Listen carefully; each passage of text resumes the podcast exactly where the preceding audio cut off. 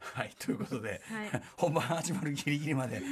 総裁怒りの鉄拳がね。すいませんこう反省しています、うんでもね、ええ何でもかんでもやっぱ暴力に訴えるのよくないからいやいやブル振るってないじゃないですか。振るってない別に振るってないええいろいろね、誤解を招くということ。あ、そういうことで、はいあの、すいません。あのー、そうですよ一週にわたって本当にね、お世話になりました。ここ一人でこのアバンをしゃべるうん切なさ寂しさ、そうなんです。いや、で物も、悲しさあの、もちろんずっと拝聴しておりますけど、まあまあ、あの、宇垣さんはね、さすがの安定の回しでしたよ、これは。拝聴しておりましたよ。私がどれだけ生あくびが止まらないそうググったら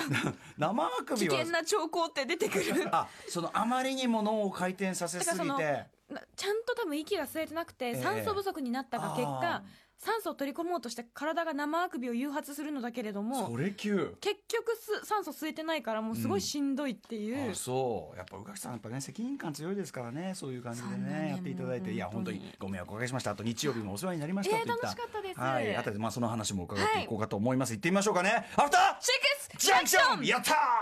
ー After Six Junction. はい5月14日火曜日時刻は6時を過ぎましたラジオでお聞きの方もラジコでお聞きの方もこんばんは TBS ラジオキーステーションにお送りするカルチャーキュレーションプログラム「アフターシックスジャンクション」通称アトロクパーソナリティは私ラップグループライムスターの歌丸です火曜日パートナーは元 TBS アナウンサーコスプレイヤーってか言ってある、まあ、まあ外本にねちょっと一億付け加えたり、まあ、そういうお仕事もねちょいちょいちさょれってるとドキドキしますけどね、はいの宇垣美里です、はいということで、えー、わさんね4月23日以来ですってもうほとんど一月経とうかというようなぐらいのね感じですよやだーうんいやいやいや本当にねだってね、うんいこの前気づいたんですけど、ええその1年以上にわたりそのうんうん2週間以上歌丸さんに会わなかった日がな確かかっにたの確かにでそうですねお休みいただいたとしてもねそう宇垣さんとかはね恐ろしい恐ろしいうん恐ろしい話だよ、まあ、特にその水曜まではだからそのクマスと、えー、宇垣さんとひびちゃんにはやっぱ2週やっていただきましたんでねこのねただねやっぱ寂しかったいやでも聞いてたらねなんだよとできてんじゃないかみたいな、うんいや歌丸さんのそのねやっぱりいることの安心感というか存在の大きさを改めて感そうじ言っていただけると神に祈りましたもん「はよ 大げさはなよ帰ってきてくれ」まあ宇垣さんは本当責任感強いからねそういうふうにいやねいやいや特にでねまあそんな中でまあ久々にですねあちなみにですねえっと大腸系出炎というね、えー腸にぽっこりなんていうのかなまああの休憩室みたいなのができちゃってですねやだ えーそこでまあそのあれじゃないですかその休憩室にまあなんでしょうかねやっぱり便的なものがこう 便的なものが「おい」なんつってね「おいこうやってんのかい」なんつってね休 んでいいの、えー休んでいいので休んでくだけならいいんだけど、もう俺もうここ住んじゃおうかななんつってずっと居座ったりなんかしてると多分それで炎症起こしちゃったりなんかして考えただけでお腹が痛くなそうるでもね本当に痛い時はすごい痛かったんですけど、えーまあ、無事1週間入院して、まあ、3日ほどプラスアルファでお休みいただいてで、まあ、それあの多めに休ませていただいたのはやっぱりあの先週のねあのさる日曜日に、えーはい人間交差点というね我々のそのライブがありまして一応それに向けて、まあまあ、あのなんていうかな大事を取ってというはい判断で今日ねあの、その病院行って再診というかもう一回採血して、で異常がなければ一応完治でございますと言われてあのお墨付きいただきまして。はい完治祝完治、おめでとうございす。カますンチってやつですカンチ、セックスしようってやつですね。うん、同じ。古 いよねえ、まあ、カンチって言ったらそういうなっちゃう。まあ、とにかくカンチいたしまして、ただそありがとうの、ございますあの、笑っちゃうな、ううんん、大大腸憩出炎というやつはですね、正直一回やるとまあ割と再発する人も多いらしいんです、ね、癖になっちゃうみたいなそうそうそうでしかもそれはまああのみんなねやっぱ僕がその多忙だからじゃないかみたいな感じで、まあ、お気遣いいただいたのもちろんそれもあるかもしれないけどなんかあんまり因果関係がそのあんまり言えないんだってこうだからあこそううなんとですかか言えないみたいなことでだからまあねつってまあ正直あのどんな理由でいつになるか分かりませんのでねつってね快活に言われて。え先生え まあ、なるときはなるんだよみたいな。だから、まあ、だからそれはある意味、あの、こういうふうになるってことが分かったんで、だから僕ずっとほら、あの、病気一つろくにしたことなかったから、あの、高崎の時もお腹痛いなと思って、早くおなら、おならが一発出れば治るんだみたいなさ。ちょっとお腹が張ってる感じだったんガですスねが溜まって昔あったんですよ俺一回その、お腹痛いっつって、夜中その近所の救急駆け込んでお腹痛いんです死ぬみたいなこと言ったらねおならですねと、おならが溜め込んでますねみたいなこと言われて、で確かにブボーンっつったらねおー おすっきりおーヘルシーっていう感じでうん、うん、だからそんなもんかと思ってたら、まあなんどんどんどんどん悪くなっちゃってっていうのがあったんで、ままああ今後はそのあこういうことがあり得るんだって、もう特に位置も特定してますんで、うんもうさっといってね、まあ、さっといってパーン薬パーンターンターンターンって感じで ね、ええ本当にああとやっぱ何しろねやっぱ医療保険ですよね世の中ねね大事なのはやっぱ入った方がいいんですね人間交差点の裏でももう会う人会う人にもう医療保険 ね、保険入っとけ、いかに医療保険に健康な状態の時に入っておくべきか。先にねええその理由、種類等についてですね、もう、あの熱くセールスをね、セールストークを。回しもんかのように。うん、 だからやっぱそのなんていうのそれなりに年配チームも増えてきたんでねやっぱり病気の話するようになっちゃいましたねあで気をつけ人なき間ゃ交差点で宇垣さんねお越しいただいてあいりがとうやござい楽ましすかったです。うんあのー、熊須とえっ、と宇垣さんとあ熊須さんいやうん熊須さん来て熊な須いとです熊須とひびちゃんが来れなくて来れなかったですねそうでえっ、とだかうらな宇い垣ちゃさんんととうないさんと山本さん来ていただいて、はい山本さん見事にねチャンピオンの上いやもうジャージ上下で来ていただいてなんか不思議な三人組で、ええこれもちょっとその私の落ち着かない三人組で面白かったですね。やっぱなかなかこの組み合わせもないないそわのけでちしょょ明治キリンさんその、うんなんていうかそのあのバランサーがいない三人だったので、あー結果あい間を取ってこうなんとなくムード作ったり意する外と私がバランサーに回るんですよその時まって。あそうかもしれ ないね確かにねうん。ないちゃんはなんか泣いてるし、泣いてるにゃーにゃーにゃー言うてるし。ああそれねそれねうんなんかどう T シャツをズボンの中に入れるか出すかをすごいイン話しかてインかアウトでねでそう俺はまあそこはいいそこはいいんじゃないですかねみたいなねいやいいんだよって言われるんですけどいやでも出すかなみたいな出したらすごいパジャマになるんですよね、うんまあねあの T シャツもねあの宇垣さんまで着ていただいてありがとうございます来ましたありがとうございますうんあのでねななんか山本さんもだいぶ様子がおかしくなるかと思ったんですけどまあステージ上ではね楽しくいや裏では本当おかしかったですよ様子おかしかったですかやっぱりうん、本当うん嫌だっ た、あいや嫌だった嫌だったまあ詳しくは本人に聞きますけどちょっと落ち着いてほしかった正直なかなかでもああいうこう音楽フェスのオーディエンスの前に出てってっていうでもコールレスポンスなんかしていただいて上木あさんんも。なにもう人の波というかこうんううんブワーっと人がいるねブワーってね光景って本当あうん、これボヘミアン・ラプソディそうそうそうそうみたいなずっとうないさんが言ってましたね。うあの、あれあれ、あの、ボヘミアン・ラプソディの、ほら、ボヘミアン・ラプソディのしいやそうそうあの、主役、あの、なんだっけ、ボヘミアン・ラプソディの主人公の主役。誰でしたっけあ、違う、クイーンの主役とか言って、 クイーンの、ほら、あの、クイーンの主役のあれあれやつ、いや、何何あの、フレディ・マーキュリーのことっつって誰も出てこなくて名前が緊張しちゃってね、うん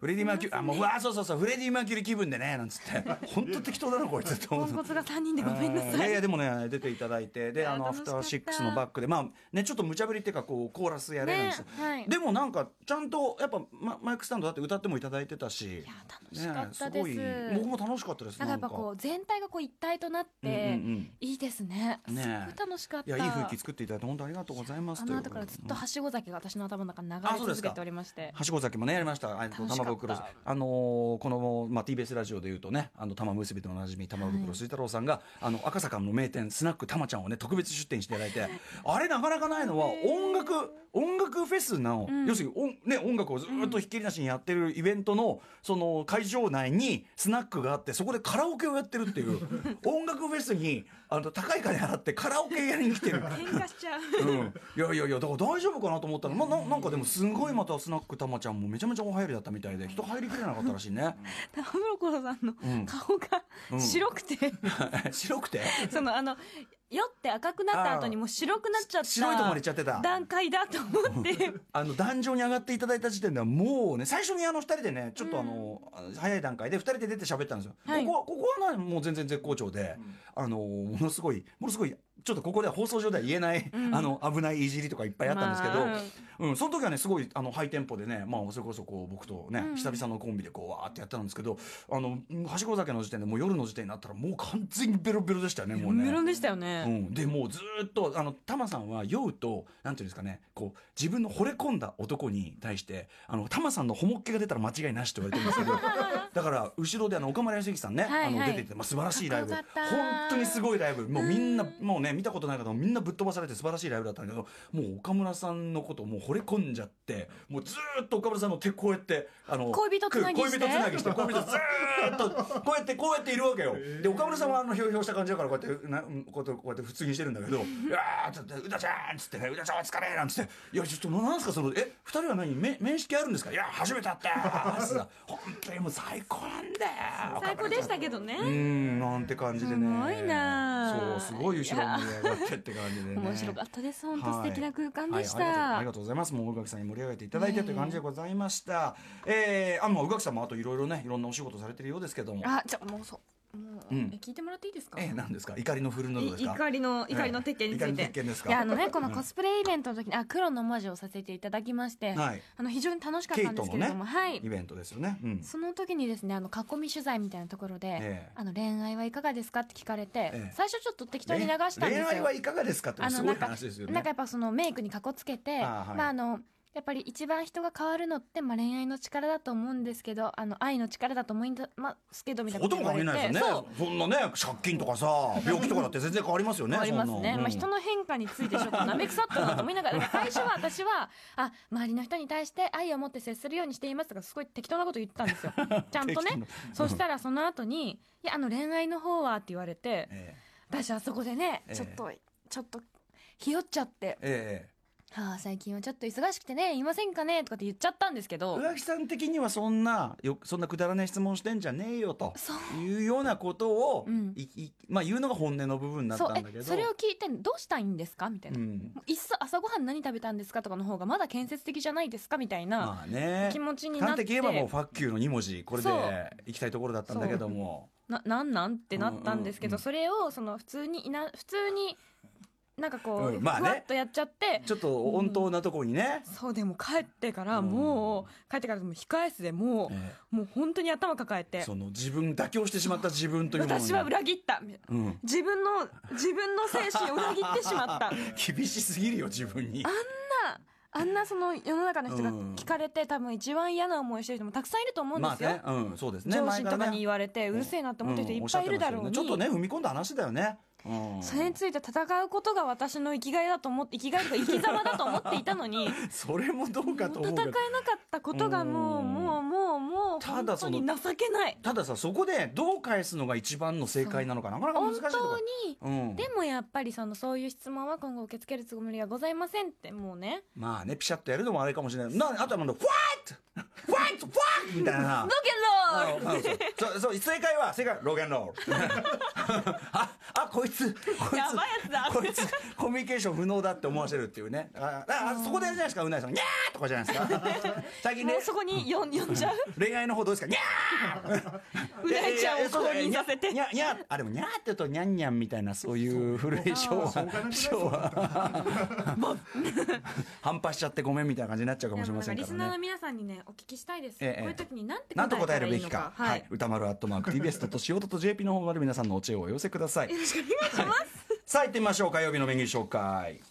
この後すぐはブラジルの先住民が作った椅子が見られる企画展をご紹介あ俺宇垣さん言ったやつでしょそうですこれねはい6時半からのカルチャートークは不定期企画漫画家さんいらっしゃい今夜お迎えする漫画家さんは歌丸さんも私も大絶賛の漫画美大受験生たちの苦悩喜び葛藤青春を描いたブルーピリオドの作者山口翼さんをお迎えしますよー嬉しいこれはねちょっと光栄ですねいやもう光栄かつほんとこれもうバイブルええ緊張いたします、ええそして7時のミュージックゾーンは月1レギュラーの DJ 豆腐ビーツさんが登場ですそして8時台の特集コーナー「ビヨンドザカルチャーはこちらそこはロードサイドのガンダーラまだ見ぬお宝を求め今日もハドフ明日もハドフ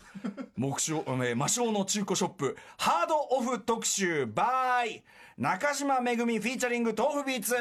これもねすごいですよ、えー皆さんご存知ハードオフね中古オーディオや楽器家電ゲーム CD などなど原則的に何でも買い取る夢のリサイクルショップそれがハードオフでございます、えー主に郊外のロードサイドで見かけるこのチェーン店に過剰な愛をぶち込 む声優で歌手の中島めぐみさんね前もねちらっとおっしゃってましたけどねねお話してましたねえディーおグルって越しいただきましたそうディグルって、えーそして今なお週一で、えーハードオフに顔出しているというですねあらまさにハードオファー東武ビーツさん そんなこの言葉があるんだそうハードオファーというらしいんですよねこのお二人をスタジオにお招きしその魅力やハードオフで引き当てたお宝自慢等々をハードに語っていただく特集ですさて番組へのお便りや我々へのメッセージなどもお待ちしておりますメールアドレスは歌丸